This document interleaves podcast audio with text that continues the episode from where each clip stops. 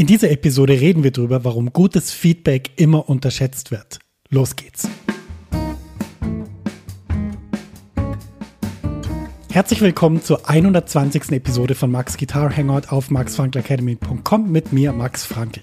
In diesem Podcast helfe ich Gitarristinnen und Gitarristen, große Fortschritte auf der Gitarre zu machen, ohne sie mit Tonnen von Material zu überfordern. Ich präsentiere nützliche Übungen und Konzepte, mit denen du fantastisch spielst und viel mehr Freude in deiner Musik hast. So begeisterst du nämlich dann auch dein Publikum. Mehr Infos über mich und meine Arbeit findest du auf meiner Website www.maxfrankelacademy.com. Gleich geht's weiter, davor habe ich aber was für dich. Die neue Jazz Standards Mini Lesson. Die ist kostenlos, dauert 90 Minuten und wir schauen uns gemeinsam an, wie du Standards auf der Gitarre perfekt lernst. Ich zeige dir, wie du die Melodie jedes Standards mit einem tollen Fingersatz für die linke und rechte Hand mühelos spielst und welche Akkorde sie perfekt unterstützen. Außerdem verrate ich dir, wie du mit einfachen Mitteln ein mitreißendes Solo spielst, ohne dass du ein Dutzend neue Skalen und Arpeggios lernen musst. Schließlich zeige ich dir, was du üben musst, damit aus all dem mit deiner Band tolle Musik wird. Meld dich jetzt für die Mini-Lesson an. Du findest sie unter www.maxfrankelacademy.com Schrägstrich Standards. Ich buchstabiere mal www.maxfrankelacademy.com Schrägstrich S-T-A-N-D-A-R-D-S. Du findest natürlich diesen Link auch in den Show Notes. Viel Spaß mit dieser Mini-Lesson und jetzt geht's weiter im Podcast. Herzlich willkommen zu dieser Episode. Schön, dass du mit dabei bist. Wir reden heute über Feedback. Und wirst wahrscheinlich sagen, naja, Feedback ist doch das, was, wenn ich in Gitarrenunterricht gehe, dann der Lehrer oder die Lehrerin mir sagt, ja, teilweise. Das ist ein Teil vom Feedback. Es gibt aber auch noch ein anderes Feedback und das Feedback bekommst du zum Beispiel, wenn du die Aufnahmen von dir selber anhörst. Also sprich nicht unbedingt, wenn jemand was zu dir sagt, sondern eher, wenn du dich mit dem beschäftigst, was du spielst oder wie du spielst.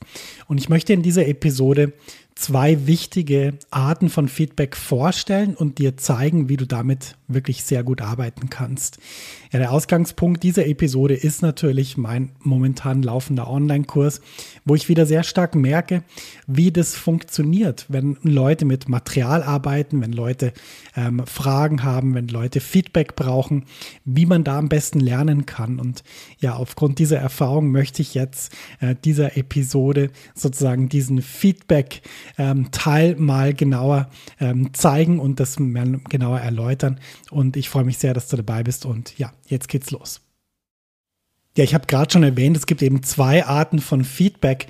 Ähm, es ist eben nicht nur Feedback, wenn jemand was zu einem sagt, sondern Feedback kann man sich auch holen, indem man einfach Dinge aufnimmt und anhört. Und das ist ganz spannend, dass wenn man ähm, jetzt was einspielt und sofort anhört, dann klingt das anders, wie wenn man was einspielt und eine Zeit lang wartet und sich es dann anhört. Und das habe ich in einer anderen Podcast-Episode mal detaillierter erzählt, woran ich glaube, dass das liegt. Das ist ja auch jetzt nicht so relevant, warum es so ist, aber es ist definitiv so. Das heißt, das Gespielte, das Aufgenommene, das verändert sich auch mit der Zeit. Und wenn wir jetzt irgendwie mal üben und was spielen, dann merken wir schon, dadurch, dass wir es aufnehmen, dass irgendwie sich unser Gehör verändert für diese Stelle. Das kennst du sicher, du spielst was und hast das Gefühl, du kannst es eigentlich ganz gut. Und sobald du es dann mal aufnehmen sollst und verschicken sollst, jemand schicken sollst oder vielleicht einfach irgendwie, keine Ahnung, in die Bandprobe mitbringst und da die Aufnahme vorstellst, dann merkst du schon, ui, da verändert sich sogar bei mir die Aufmerksamkeit und mein Gehör für diese Stelle. Mir fallen plötzlich Dinge auf, die ich vorher nicht gecheckt habe, die mir vorher nicht bewusst waren. Das ist schon mal der erste Schritt, den man ähm, verstehen muss, wenn man sich mit Feedback beschäftigt, dass eben entscheidend auch ist, ähm, ob man ähm, sozusagen das irgendwo präsentiert oder ob man das nur für sich macht, weil dann ändern sich die Sinne oder es ändert sich das Aufnehmen dieser Sache und das ist ein ganz spannender Prozess. Zurück zur Ausgangssituation. Wenn du also Feedback willst über eine Stelle, dann ist mal das Erste, was ich dir rate, diese Stelle einfach mal aufzunehmen. Und das muss jetzt nicht irgendwie mit komplizierten Equipment sein, so wie ich hier äh, den Podcast in mein Logic einspreche mit, mit einem Mikrofon im Audiointerface, sondern du kannst einfach dein Smartphone nehmen und einfach auf Sprachmemo drücken. Das reicht äh, auf jeden Fall. Also wenn ich äh, als junger Gitarrenschüler, als Teenager sowas gehabt hätte, dann wäre ich im Dreieck gesprungen vor Freude. Ähm, siehst schon, wie sich die Zeiten ändern. Aber das muss nicht irgendwie kompliziert aufgenommen sein. Ich nehme übrigens auch alle meine Konzerte, falls sie irgendwann wieder stattfinden, ähm, mit äh, dem äh, Smartphone auf, weil ich einfach auch diesen Sound mag. Ich mag irgendwie ein bisschen auch diese trashige, äh, wie soll ich sagen, Bootleg-Atmosphäre, die auf diesen Aufnahmen zu hören ist. Also das, das eher ein bisschen schlechtere iPhone-Mikrofon. Ähm, irgendwie gefällt mir das. Ja, das macht so eine, das macht so eine gewisse Stimmung und ich höre eigentlich meine Gigs gern mit diesem Sound an. Das heißt also, das erste, was ich dir raten würde, wenn du wirklich Feedback darüber willst, wie du spielst, dann dir auf jeden Fall mal Sachen aufzunehmen und sie dir dann später nochmal anzuhören. Das kannst du entscheiden, wann du das anhören willst. Du kannst es gleich anhören. Du kannst auch ein bisschen liegen lassen. Ich empfehle immer, es ein bisschen liegen zu lassen. Warum? Weil wenn ich es gleich anhöre, dann ist sozusagen diese, dieses Gefühl, was ich hatte beim Einspielen, ist noch sehr präsent bei mir. Und wenn ich das nicht mehr habe, also sprich, wenn ich es eine, eine, Zeit lang liegen gelassen habe, dann kann ich irgendwie wie ein bisschen objektiver an diese Aufnahme rangehen. Ich kann das nicht besser ausdrücken oder beschreiben. Das ist so das, was in meinem Kopf passiert. Ähm, wenn ich dann so Sachen liegen lasse, dann wird es irgendwie deemotionalisiert oder es wird so aus der Situation rausgerissen. Es wird ein bisschen objektivierbarer. Ähm, wenn ich es dann am Schluss anhöre. Deswegen, ich würde es auf jeden Fall ein bisschen liegen lassen, vielleicht zwei, drei Tage uns mir dann wieder anhören. Und jetzt kommen wir zum wichtigen Teil. Ähm, das Anhören an sich bringt schon mal sehr viel, weil man einfach hört, was habe ich da gespielt, wie habe ich da gespielt. Es fallen vielleicht auch Dinge auf, die man davor nicht gesehen hat. Aber wichtig ist jetzt, wie geht man damit um? Und da schlage ich folgendes Vorgehen vor. Du nimmst dir ein Blatt Papier, du nimmst dein iPad, was weiß ich, irgendwas, wo du schreiben kannst und hörst dir das mehrmals an. Beim ersten Mal schreibst du einfach mal auf, was du empfindest in wenn du es anhörst, ja. Also es können zum Beispiel Sachen sein wie, ah, mein Sound klingt irgendwie viel besser, als ich dachte. Oder, ah, interessant, die Note, die klang irgendwie, beim Aufnehmen klang die ein bisschen so, ich dachte, da hatte ich einen Fehler gemacht, aber die klingt eigentlich jetzt auf der Aufnahme ganz in Ordnung, das kann man so lassen. Oder da könnte draufstehen, ähm, ah, das ist interessant, mein Timing an der Stelle ist gar nicht so gut, wie ich es in Erinnerung hatte. Ich hatte eigentlich das Gefühl, ich spiele ziemlich tight aufs Metronom, aber da merkt man jetzt, da bin ich eindeutig ein bisschen zu spät und es klingt nicht wahnsinnig gut. Diese Sachen schreibst du dir auf. Das ist der erste Durchgang.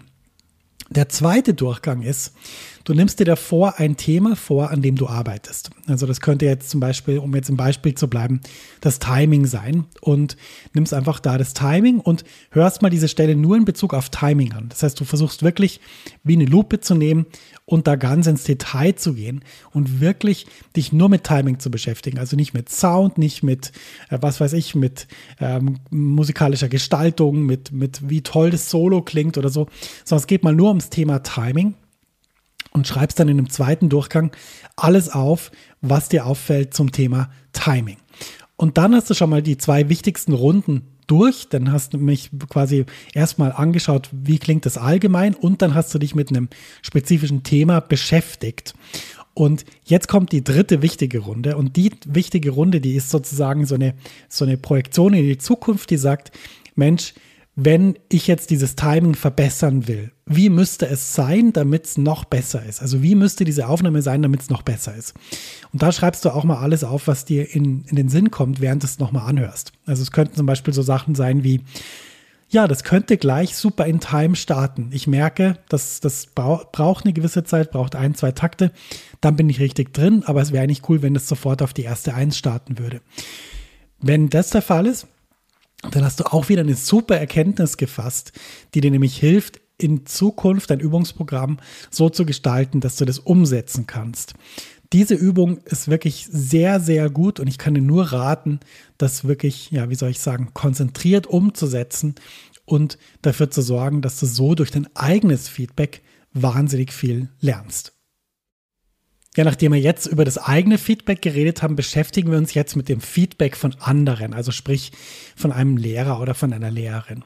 Und ich habe ja schon gesagt, also die Inspiration zu dieser Episode kommt mit Sicherheit auch aus meinem Kurs, den ich gerade gebe, weil ich da wieder sehr hautnah merke, wie sowas funktionieren kann mit Feedback und wie das sozusagen dafür sorgt, dass jemand vorankommt. Und ich glaube, das Allerwichtigste beim Feedback ist mal, dass du dir überlegst, wer dir dieses Feedback gibt.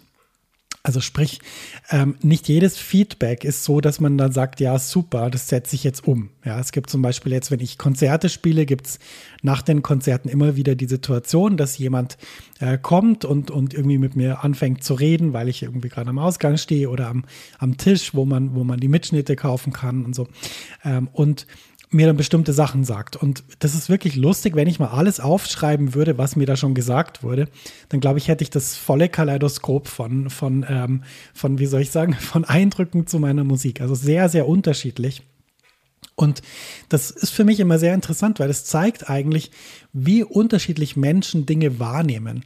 Und äh, das ist ganz lustig, wenn man irgendwann an den Punkt kommt, dass man eigentlich versteht, dass sozusagen das, was man empfindet bei einer bestimmten Musik, einem eigentlich viel mehr über einen selber auch erzählt als über die Musik. Wenn man mal an diesen Punkt kommt, dann wird es spannend. ähm, was ich aber damit sagen will, ist, es ist sozusagen interessant, dass ähm, es gibt ganz unterschiedliche Blickwinkel. Und die Frage ist natürlich, wem soll man jetzt zuhören, wenn er oder sie ein Feedback gibt? Und ich glaube, wichtig ist, dass man, wenn man jetzt zum Beispiel Unterricht hat bei einer Lehrerin oder bei einem Lehrer, dass man ähm, wirklich das Gefühl hat, diese Person, die macht alles, damit ich vorankomme und diese Person ist in dem, was ich da lernen will, total kompetent. Wenn ich so zurückschaue, hat es für mich eigentlich nur so funktioniert. Ja, also ich hatte wirklich ähm, ein ganz starkes, ähm, wie soll ich sagen, Lernerlebnis, wenn ich das Gefühl hatte, die Person, die hat wirklich Interesse, mich voranzubringen, was ja die meisten Lehrerinnen und Lehrer auch haben.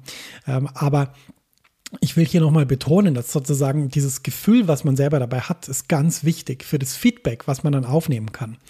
Denn wenn jemand sich wirklich dafür begeistert, mich voranzubringen, dann merke ich auch, dass das Feedback aufrichtig und ehrlich ist, dass das sozusagen so ist, dass der dann oder die dann sagt, ja, das ist jetzt das Beste, was ich gerade dazu beitragen kann und ich möchte ja, dass du weiterkommst. Also sprich, ich kann dich nur ermuntern, sozusagen in jeder Situation, wo du wo du was lernen willst, das auch mal abzuklopfen auf, ähm, habe ich wirklich das Gefühl, dass die Lehrerin oder der Lehrer alles tut, damit ich vorankomme. Ich lese zum Beispiel in meinen Kursen als Feedback oft, da ist sehr viel Herzblut drin. Ich glaube, was die Leute meinen ist, dass ich, dass ich sage jetzt keinen Schimpfwort, aber dass ich mir wirklich äh, verschiedene Körperteile abarbeite, damit die Leute lernen.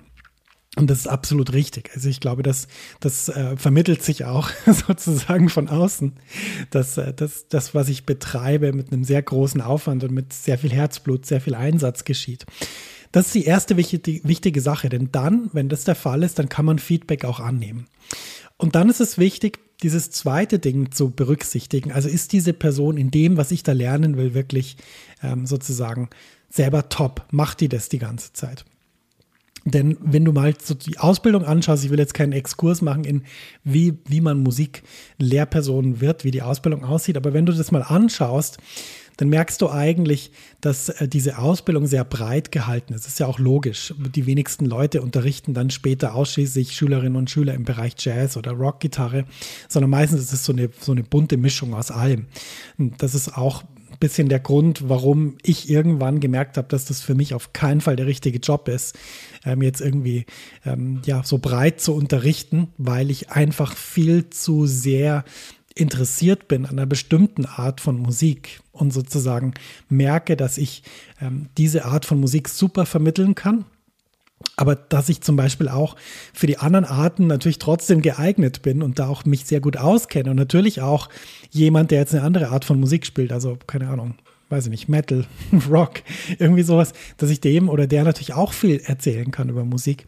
Aber ich merke einfach, dass da nicht mein Herzblut dran hängt, weil ich das einfach selber nicht mache. Also sprich, ich hatte nie diese Phase mit den langen Haaren und den, ähm, ja, doch, den Marshall Stacks, das hatte ich mal die Phase. Ich hatte mal sogar meine 4x12 auf der Bühne. Das fand ich auch gut. Die hat richtig geföhnt von hinten. Aber ähm, es ist irgendwie nie so richtig dazu gekommen, dass ich das zu meinem Lebensinhalt gemacht habe. Und deshalb ist, glaube ich, ganz wichtig, dass du dir auch anschaust, wenn du bei jemand Unterricht hast, dass der oder die das wirklich mit Überzeugung macht und vor allem selber macht. Denn nur wenn man was mit Überzeugung macht und wirklich genau das machen will, dann ist man auch richtig gut darin und nur dann kann man es auch richtig gut vermitteln.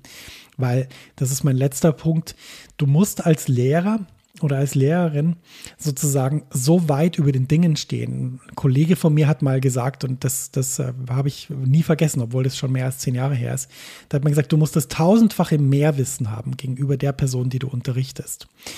Was heißt das? Das heißt es, wenn mir jetzt jemand was schickt, zum Beispiel, also irgendeine Aufnahme, ähm, was ich mir anhören soll, wo ich Feedback geben soll, dann ist es so, ich höre das einmal an und du kannst dir das vorstellen, wie so im Cockpit von der Enterprise, was da bei mir passiert. Also sprich, ab dem ersten Ton ähm, ist es für mich nicht nur Musik, die ich höre, um die zu genießen, sondern ab dem ersten Ton ist das quasi wirklich, okay, welche Noten spielt der? welches, welche, welche Notenwerte spielt er? Spielt er eher viele Achtel, viele Sechzehntel?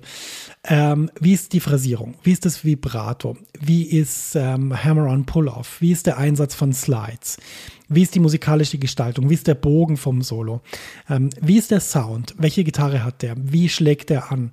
Ähm, wie, wie kurz oder wie lang sind die Noten? Spielt hier jemand Legato? Spielt hier jemand eher kurz? Ähm, ist hier jemand, der, der viele lange Noten spielt? Ist hier jemand, der sehr viel kurze Noten spielt? Ist hier jemand, der Melodien weiterentwickelt, der Ideen über einen längeren Zeitraum entwickelt? Oder ist das jemand, der eher so kurze Episoden spielt? Es klingt jetzt, wenn ich so erkläre, klingt das ein bisschen wie in so einem, keine Ahnung, in so einer Selbsthilfegruppe für Musikgeschädigte. Aber was ich damit sagen will, ist, ähm, als Lehrer ähm, ist es einfach wichtig, dass sozusagen man sofort versteht, was habe ich da vor mir. Und das ist natürlich so, wenn man das mal 20 und mehr Jahre macht, so wie ich jetzt, dann hat man das so oft analysiert, dass dieser, dieser Analyseprozess, der geht so schnell und ist so umfassend, weil man natürlich auch drauf trainiert ist. Also ähm, ein Beispiel im Studium, ähm, warum beschäftigt man sich mit Gehörbildung? Ganz klar, weil man natürlich auf der Bühne oder im Proberaum alles hören will, was irgendwie gespielt wird. Also sprich, wenn jetzt im, in meiner Band wir ein Stück spielen von mir und äh, der Pianist drückt in einem Akkord, keine Ahnung, die B13. Ich hatte aber als Komponist gedacht, nee, da ist keine 13 drin oder wenn dann eine große. Ähm, dann ist natürlich so, wenn, bei der nächsten Pause sage ich, hey, in dem Akkord, da, da ist der und der Ton, habe ich gedacht. Ich habe es vielleicht nicht richtig aufgeschrieben und so weiter. Also sprich, wir sind darauf trainiert, sehr, sehr detailliert und sehr, sehr gut zu hören. Und das kommt uns natürlich beim Unterrichten auch wieder entgegen, weil wir natürlich wirklich auch da ähm, in der perfekten Situation sind, dass wir uns das halt anhören, was jemand dann ähm, da gespielt hat. Das ist das tausendfache Mehrwissen. Und jetzt ist eben die Frage, wie geht man damit um? Das ist eben manchmal nicht ganz einfach. Also sprich, die, das Dilemma, in dem man eigentlich als Lehrperson ist, ist folgendes. Man hat sehr viel Erfahrung in dem, was man unterrichtet. Man hört sehr schnell, man analysiert sehr schnell und man denkt, dass man weiß, was der nächste wichtige Schritt ist. Das Problem ist halt nur, den nächsten wichtigen Schritt, den, den kann sozusagen nur der Schüler oder die Schülerin gehen. Und auch dann ist es so, dass nur weil ich jetzt denke als Lehrer mit meiner Erfahrung, dass das der nächste richtige Schritt ist, muss das nicht unbedingt heißen, dass das richtig ist. Also sprich, ähm, die, die, den eigenen Fortschritt kann eigentlich der, der dabei ist, noch viel genauer bestimmen, weil der muss es ja umsetzen. Und das ist eben nicht ganz einfach, mit diesem Dilemma umzugehen. Deshalb sage ich auch immer, schau, das ist jetzt das, was ich höre, das ist das, was ich denke. Ob das für dich genauso ist, das musst du selber rausfinden. Und wenn ich ganz ehrlich bin, ist das auch das, was meine tollen Lehrer mir vermittelt haben, dass es eben nicht schwarz-weiß gibt, dass es nicht gibt, ich weiß, was du tun musst, hier ist dein Übungsplan, hier sind die Zeiten, mach das und dann wird es besser. Was man generell sagen kann, ist, wenn jemand übt, wenn jemand spielt, wenn jemand lernt, wenn jemand vor allem Freude hat, dann ist die Chance, dass diese Person besser wird auf der Gitarre riesig groß und dass sie, sie nicht besser wird, ist riesig, riesig klein, verschwindend gering. Das kann man auf jeden Fall sagen. Aber man muss eben den Weg selber gehen, sozusagen. Man muss selber die Arbeit machen. Es gibt so ein schönes Zitat von Seth Godin, der sagt, the workshop works if you do the work. Und genau so ist es. Genau so ist es. Kein Kurs, kein Workshop der Welt funktioniert, wenn man die Arbeit nicht macht. Und das geht mir ganz genauso. Das kannst du dir vorstellen. Die Idee, eine Academy zu haben, das ist eine tolle Idee. Das kann man natürlich sehr gut in Interviews erzählen und da kann man auch sehr gut, ja, ich mache eine digitale Gitarren Academy und so. Aber was das eigentlich heißt und wie man da vorankommt, das ist einfach was ganz anderes. Das ist einfach wirklich, man muss die Sachen umsetzen, man muss arbeiten, man muss einfach sich an den Schreibtisch setzen, so wie ich jetzt jetzt ist gerade 8.44 Uhr und als Ziel haben, okay, ich, ich will jetzt zwei Podcast-Episoden aufnehmen am Montagmorgen und dann macht man das. Und wenn man das macht, dann kommt man voran. Und diese ganz vielen kleinen Teile von sozusagen vorankommen, die sorgen dafür, dass du dann am Schluss auch besser wirst. Aber machen musst du es eben selber. Und das beste Feedback der Welt hilft dir nichts, wenn du es nicht selber umsetzt. Und deshalb, ähm, ich denke, wir haben jetzt in dieser Podcast-Episode sehr gut darüber geredet, was man an Feedback umsetzen kann, wie man alleine mit seinem eigenen Feedback und aber auch mit dem Feedback von einer Lehrerin oder einem Lehrer arbeiten kann. Und ja, ich würde sagen, setzt das mal um. Denn also für mich gibt es wirklich wenig Dinge, die so effizient sind und so gut funktionieren wie diese Art von ja, wie soll ich sagen, über Feedback wieder selber weiterkommen und was selber entwickeln. Und ich kann wirklich sagen, dass mein ganzer Lernprozess auf der Gitarre immer so funktioniert. Ich habe mir immer meine Sachen angehört. Ich habe mir immer angehört, was Lehrer mir gesagt haben, die ich toll fand, die den Eindruck vermittelt haben, dass sie mich weiterbringen wollen und die wirklich voll drin waren im Thema. Und so habe ich gelernt. Es gab ja damals, das klingt jetzt wie Opa erzählt von, von vor 50 Jahren, aber es gab ja damals kein YouTube. Diese ganzen Sachen gab es nicht und ich habe ja irgendwie auch Gitarre spielen gelernt. Komisch, oder? ja, nein, ist nicht komisch. Ist ganz normal. Ich hatte einfach Unterricht bei sehr, sehr guten Lehrern und hatte sehr, sehr gutes Feedback. Und deshalb kann ich dir nur raten, jetzt zum Schluss von dieser Podcast-Episode, ähm, mach dir das zu eigen, arbeite mit dem Feedback und schau, dass du vorankommst, schau, dass du auf der Gitarre weiterkommst. Das ist nichts besser, als wenn man einfach merkt, ich mache was auf dem Instrument und ich komme da weiter. Und ja, deshalb, ich wünsche dir damit sehr, sehr viel Erfolg, sehr viel Spaß und freue mich natürlich, dich in der nächsten Episode dieses Podcasts wiederzuhören. Wenn du ihn noch nicht abonniert hast, bitte drück doch auf Abonnieren in deiner Podcast-App, das hilft mir. Und äh, wenn du Lust hast, schreib auch eine Rezension, gib dem Podcast fünf Sterne. Auch das ist natürlich äh, eine tolle Sache, damit es den Podcast weitergibt. In dem Sinn, alles, alles Gute auf der Gitarre und bis bald, sagt dein Max.